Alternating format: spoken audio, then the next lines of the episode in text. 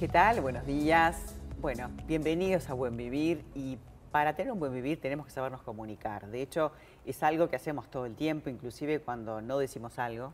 Un gran silencio también es una manera de comunicar y encontrar la manera asertiva de comunicarnos, no solamente entre nosotros, sino con nuestros hijos, nos parece clave. Por eso nos encantó hoy invitar a Nicolás de Barbieri. Buenos días, María. El, el, agradecido soy yo, nuevamente, de, que me den este espacio para poder promover este, o promulgar algo de, de lo que uno humildemente aprende y de lo que uno este, se da cuenta que hace bien.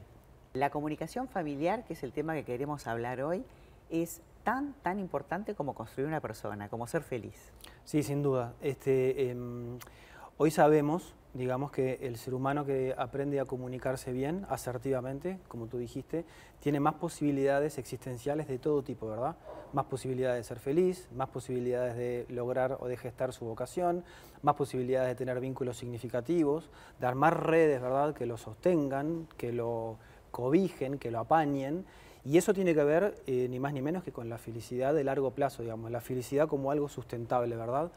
Como algo actitudinal, si se quiere. Yo creo que la pregunta debería, de, que, debemos hacernos es, sobre todo en los vínculos que son significativos para nosotros y que nos interesan, ¿verdad? Es, ¿estoy comunicando lo que realmente quiero comunicar? O el ser humano que tengo enfrente, ¿verdad? ¿Cuáles son los canales que, que el ser humano tiene, la persona que tengo enfrente tiene? ¿Estoy sabiendo leer esos canales? ¿Estoy sabiendo sintonizar el dial de la persona que tengo enfrente? Y si me dejas, María, acá, los ejemplos de la, de la práctica clínica son son infinitos, la verdad. Y muchísimas veces me he encontrado haciendo, mm, más que de terapeuta clásico, digamos, como de puente, ¿no? Como de sintonizador, ¿verdad? O sea, los papás consultan porque el niño o, el adolescente, ¿verdad?, tiene una problemática determinada. Cuando yo recibo a ese niño o a ese adolescente, lo que hago es sintonizar, encontrar los canales por los cuales esa persona se comunica y después hago de puente, ¿verdad? Vuelvo a los papás, a reconectar, a los tutores o a quien haya consultado y digo, miren, lo que pasa es que ustedes están en AM y la persona está en FM o viceversa, ¿se entiende? Y en esto es innumerable la cantidad de, casos en los cuales yo he dicho, este, no, no estamos llegando y la persona no está reaccionando en función de nuestras expectativas, ¿ah? porque no estamos logrando en realidad sintonizar con esa persona. Cuando nos comunicamos mal con nuestros hijos, ¿podemos generar patologías en ellos? Eh, la patología, digamos, para que una patología suceda, se tienen que dar varias variables, no solamente está la variable de la comunicación, pero sí ciertamente la mala comunicación es, caldo, es parte del caldo de cultivo de, lo patológico, ¿no? Y muchas veces, a ver, para aterrizarlo esto, ¿verdad? Yo cuando comunico a un paciente lo que yo considero que es un pronóstico evolutivo, un pronóstico vital o un diagnóstico determinado, suelo terminar esa conversación o la frase preguntando, ¿qué entendés de lo que te estoy diciendo, verdad? Claro, el feedback. exacto.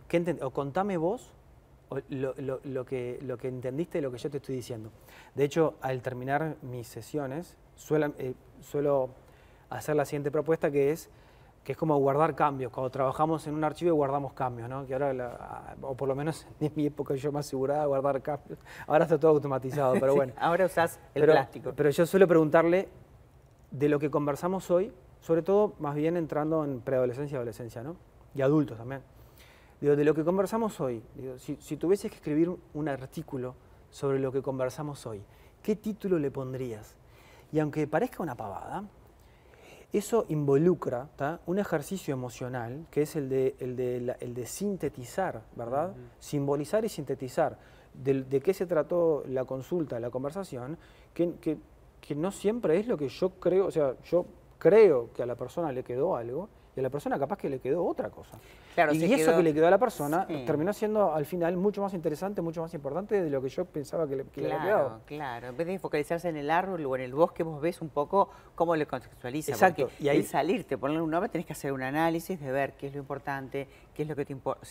y además involucra tu propia biografía, ¿verdad? Porque en una conversación hay involucradas muchísimas variables, ¿verdad? Pero yo de una, de una conversación voy a quedarme este, con elementos que tienen que ver, yo qué sé, desde mi constitución genética hasta mi biografía, mis estresores vitales. Y algo que es muy importante, María, que yo lo utilizo mucho en el consultorio, es no solamente utilizar la herramienta de lo verbal, sino tener instrumentos para que el otro se comunique. Vino un amigo, conocer mi un amigo que vive en el exterior, que es arquitecto, no tiene nada que ver, y vino a conocer mi consultorio. Entonces me dijo, pero acá tenés este, eh, mesa de ping-pong, este, pelota de fútbol, este, guitarra, un piano. Me dice, pero vos qué haces, sos psicólogo. Le... digo, mirá, este, yo tengo todo lo que sea necesario y lo pongo a disposición para que la persona que entra se comunique de la manera que él se sienta más cómodo. Lo que puede ayudar la comunicación es, minimizar la violencia, la violencia dentro de los hogares, ¿no? que es algo que se ve mucho.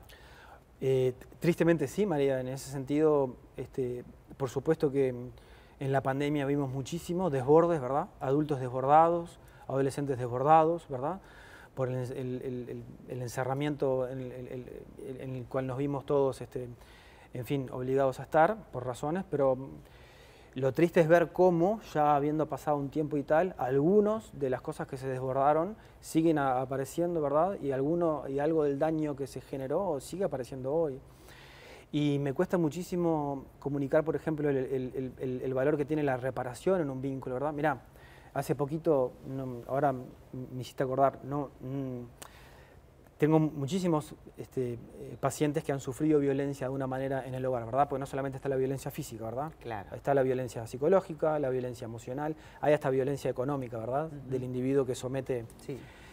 este, y, y, entonces yo tengo una adolescente la cual había sufrido muchísimos años de violencia por parte del padre, en fin, los padres se separan, un trabajo muy delicado, ¿verdad? Y muy agotador con este, con este con esta persona, ¿verdad? Que él también había recibido violencia en su crianza, entonces lo había normalizado, un clásico, ¿no?